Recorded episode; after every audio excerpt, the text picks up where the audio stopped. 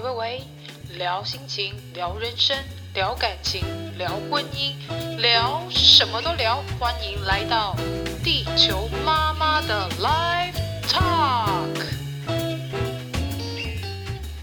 Hello，大家好，我是地球妈妈。虽然主要的频道是在说，就是有关于教养特殊孩子的一个家庭记事，但是在这个算是副。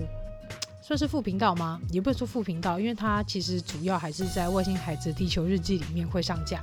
所以呢，这个地球妈妈的 Live Talk 主要是会跟大家闲聊一些地球妈妈呃所见所闻，还有就是身边发生的一些事情。其实。地球妈妈本身是一个长期在呃活动公关经营的一个 freelancer，那其实之前在公关界也是有待待了大概一段时间，然后后来也历经了出国。那我去的国家其实是一个非常奇妙的国家。那个国家是台湾的邦交国，然后是只有六万人的一个很小很小在太平洋上面的一个小岛国，叫做马绍尔群岛。那我在那边有工作了半年，其实这个国家就是很小，小到可能大家不会去特别注意，然后甚至在。摊开地图上面，你可能也很难去找到这个国家的存在。但其实我在这个国家工作，有发生一些很多很有趣的事情，就会想想说，透过这个副频道部分来去跟大家做个分享。那另外呢，也想跟大家分享的是，有关于在婚姻上面，或甚至是感情上面的一些心得，或甚至是一些看法跟想法，以及呢，在呃命理啊，因为嗯，地球妈妈是一个非常喜欢。星看星座，或甚至是看一些呃塔罗牌、算命等等灵学等等的，所以会也会想要透过这个副频道来跟大家聊聊。最主要还是因为地球妈妈有一点神灵体质，因为在生下老二之前有发生了一堆我无法解释，应该说很难用常理去解释的事情，有一点点小小灵异，但是比较偏向于是神灵的部分。如果大家有兴趣的话，也欢迎继续听下去哦。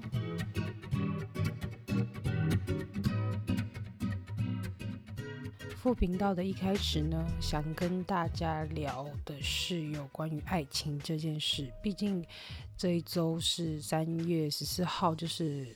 大家所称的白色情人节嘛，那白色情人节就是跟爱情有相关的主题啦。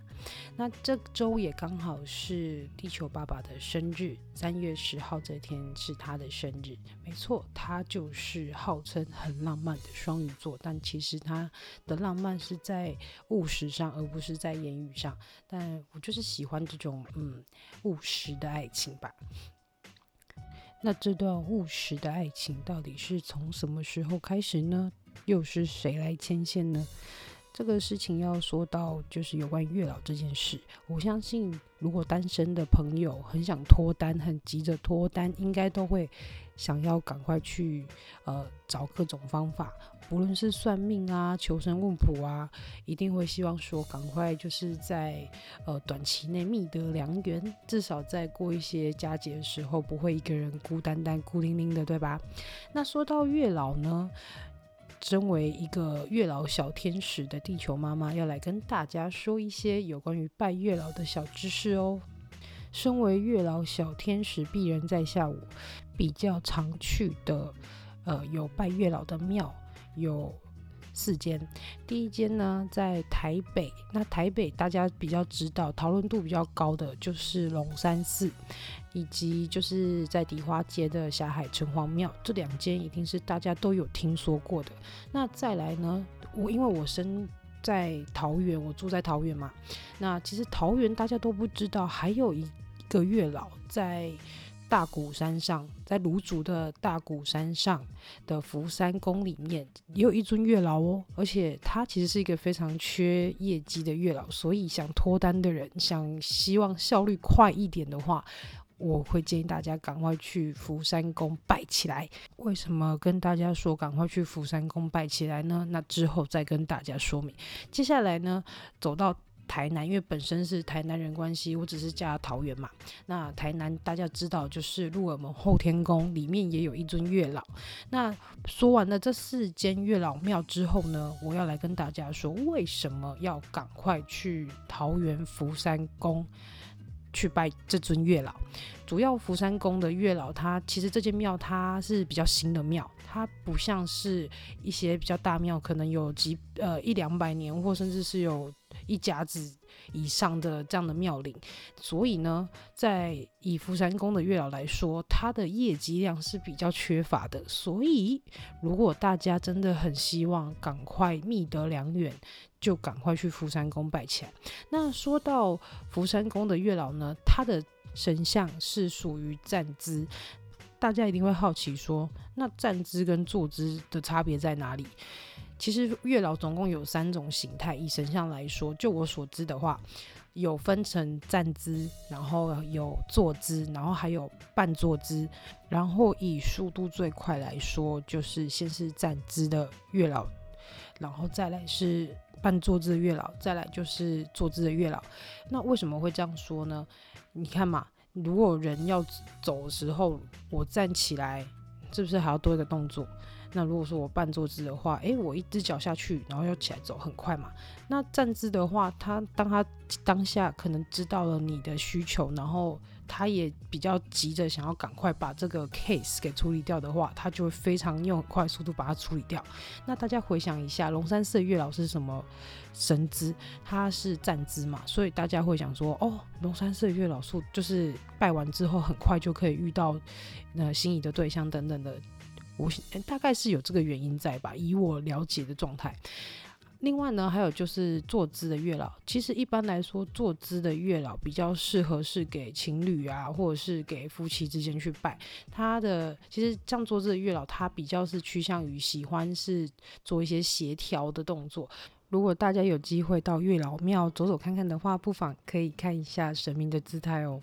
那拜月老需要注意哪些事项呢？第一，想脱单的朋友一定会记着想要把一些条件，然后就是还有一些想法，赶快跟月老祈求嘛。但其实你必须得做的是，先去买好吃的糖果跟漂亮的花，因为月老爷爷最喜欢的就是吃甜的。以及他最喜欢欣赏漂亮的花，所以如果你有先把糖果啊、甜的好吃的准备好的话，他老人家心情一好，搞不好很快就帮你解决你现在单身的状态哦。再来求红线之前，你必须得想好你的理想型的条件，但这个 but 很重要，就是。必须得要是符合现实状态的，不可以说哦，我希望有个高富帅的另一半，或是白富美的另外一半。我相信，就是暗量很多的月老爷爷听到这里，应该都会翻个大大的白眼吧。所以呢，必须得要是符合你的现实上的条件。例如说，希望是一个稳定上班的上班族啊，希望是可以不要离自己太远的啊，然后非常孝顺啊，个性非常随和啊，没有不良嗜好等等的。这个时候，月老爷爷他如果听到，他当下就会嗯。这样的条件，他会帮你去做个安排，这样子。所以常常会有人说，为什么拜拜月老拜这么久，然后都还是没有办法脱单？我相信很大有一个原因就是没有把这个理想型的一个条件说清楚，而且可能常常讲得非常的夸张。所以即便月老爷也被你撸到受不了，给你一条红线的，他老人家也可能把这个单排到非常后面哦。最后呢，就是要诚心诚意的用博杯的方式来问月老爷爷是否能够给你一条红线，然后祈祷保佑你可以及早脱单。如果在拜完月老之后，然后也遇到了符合条件的另外一半，那在你们订婚跟结婚之余啊，请记得一定要带着喜饼。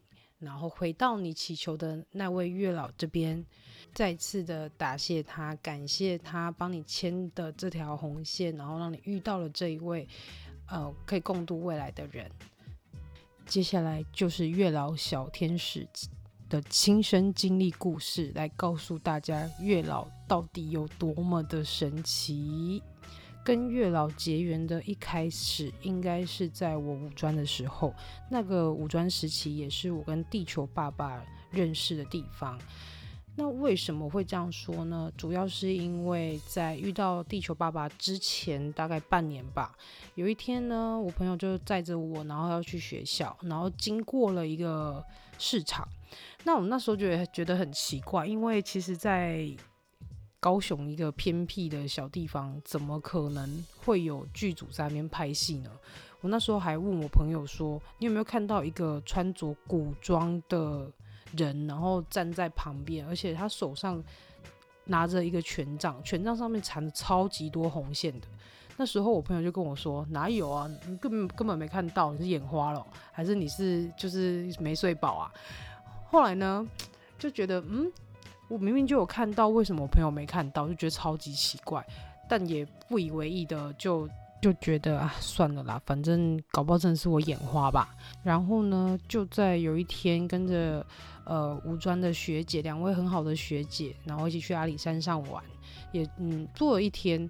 那那天我也觉得很奇怪，就是。在房间里面，我两位学姐她们都出去买东西的时候，我就突然看到有一个身穿红色衣服，然后白发苍苍的老人家，然后一直对着我笑。这时候我突然意识到，这个好像是神明吧，好像是一尊神明来看我。那那时候我就直接联想到，诶，那好像跟我半年前看到那一位，呃，就是穿。穿着古装，然后拿着缠满红线权杖的那一位神明，好像有一点点像。隔没多久，我就跟地球爸爸认识，然后也谈了恋爱。这时候，我把这件事情跟地球爸爸讲，他也觉得说：“啊，有这么玄的事情吗？所以真的是月老吗？”后来他突然想到，诶，他在一年前，在跟我交往的一年前。他有到龙山寺去求过红线，这时候所有事情都说得过去了。原来是月老爷爷跑来找我，然后可能他笑一直是跟我说：“诶，你的另外一半即将要出现哦。”结果我这么样的暗示你，你都一点感觉也没有，真是让我太伤心了。但最悬的事情不是只有这样，最悬的事情是在我跟地球爸爸决定的。决定结婚的那一阵子，地球爸爸有回去家里，然后有整理物品嘛，因为之后要嫁进来，毕竟还是之前是自己的房间，要稍微整理一下，然后布置成新人房。后来他就跟我说，在跟我交往之后，那条消失的红线竟然压在我的大头照上面，真的是太悬了。所以在我们订婚拿到喜饼之后，就有拿了。两份，我记得那时候是拿两份的喜饼，然后拿去那个龙山寺的月老那边，跟他说谢谢他让我们两个相遇，然后我们现在结婚了，所以就是拿着订婚的喜饼来让他沾沾喜气。从那时候我就开始发现我自己有一个能力，就是可以去看到月老当下的表情，或者是能辨别说月老现在。他有没有在庙里面？嗯，也不知道是怎么样的一个机缘。总之就是从这个时候开始，我就开始能辨别了。后来呢，就有一次啊。地球爸爸的朋友，然后失恋，那失恋之后他就蛮难过，然后就跑来找我们说他想要去拜拜。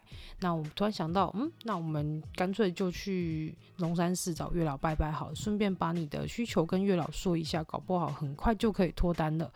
果不其然呢，在三年内，这一位地球爸爸的女性朋友就结婚了，而且另外一半还对他非常的好哦。再来，为什么会说到大鼓山上福山宫里面的月老呢？主要是因为前年因为工作的关系，所以有在福山宫那边有办一场活动。那也因为那个活动，我们必须得要做一些前置，要去做行销、拍影片等等的。那也一开始其实我并没有发觉福山宫里面有拜月老，而是有一次想说，诶，既然都要在这个地方做行销，那就进去看一下，看一下有拜哪些神明。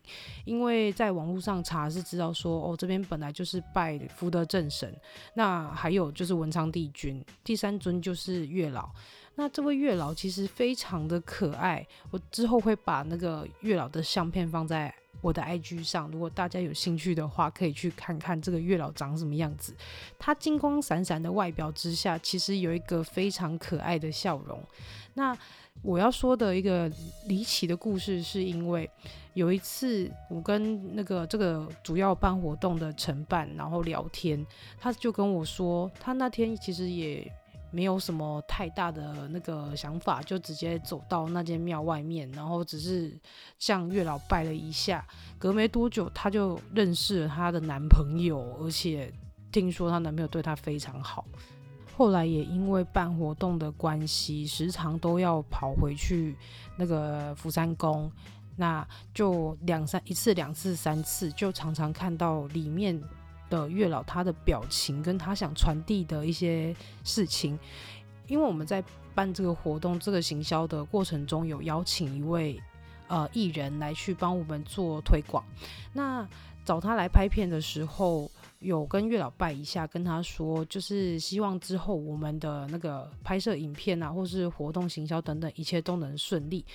所有被拍摄的人跟拍摄剧组，我们大家都有一起向月老拜拜。那隔没多久，大家都就是拜完了，要出去准备做一些 setting 的动作之后，就突然想到，嗯，怎么感觉好像一直往那个庙里面一看，一直觉得月老好像有事情要扣我的样子。后来进去拜一下月老，问他说是不是有什么事情想要呃我去做传达呢？果然一拜是圣杯。后来我就灵机一动，想说是不是呃，因为跟我们拍摄的这位艺人你非常喜欢，所以你希望他来再跟你拜一下这样子。后来一拜又是醒杯。隔没多久，我们影片拍摄完成之后，我就请这位艺人，然后上来跟月老拜一下，然后也有跟他说，因为月老爷爷非常喜欢他，那他也会帮助他在他的呃粉丝啊或是大众缘上面会有一个非常好的提升。过没多久啊，这位艺人的曝光度瞬间就变得还蛮高的，只能说他是一个被月老祝福的孩子啊。所以啊，不只是求姻缘的朋友，如果你是希望能够有一些大众桃花的，例如说做社群操作或是网红等等的，都很适合去拜月老哦。最后，地球妈妈想要提醒要拜月老的朋友们，记得拜完月老求得红线之后，要放在自己比较常带出去的。东西上面，例如说皮夹，或者是说放在自己随身的包包上，那这样子月老才会凭着红线去帮你找到适合你的对象哦。另外呢，你也要把自己的状态保持在最好的状态，那这样子你的理想对象遇到你的当下，也才能有比较美好的感觉。By the way，大鼓山真的是一个好地方。在拜完月老之后呢，可以带着朋友去附近的景观餐厅吃饭啊，或者是去附近走走，都还蛮不错的哦。因为啊，它其实上面的风景非常的漂亮，它囊括了海陆空三种景色，在每一间的景观餐厅都可以看到海景，然后可以看到飞机起降，然后也可以就是看到那个。路边啊，每年五月的十四五月的时候都会有野百合盛开，所以如果有朋友去拜完月老，也不妨去附近走走，或者是说已经拜了月老，然后也有对象的，也可以带去大鼓山上约会哦。在三月十四号情人节上档的这天，地球妈妈要祝大家情人节快乐！还没有交到男女朋友的，赶快去拜月老吧。那我们下次再见喽，拜拜。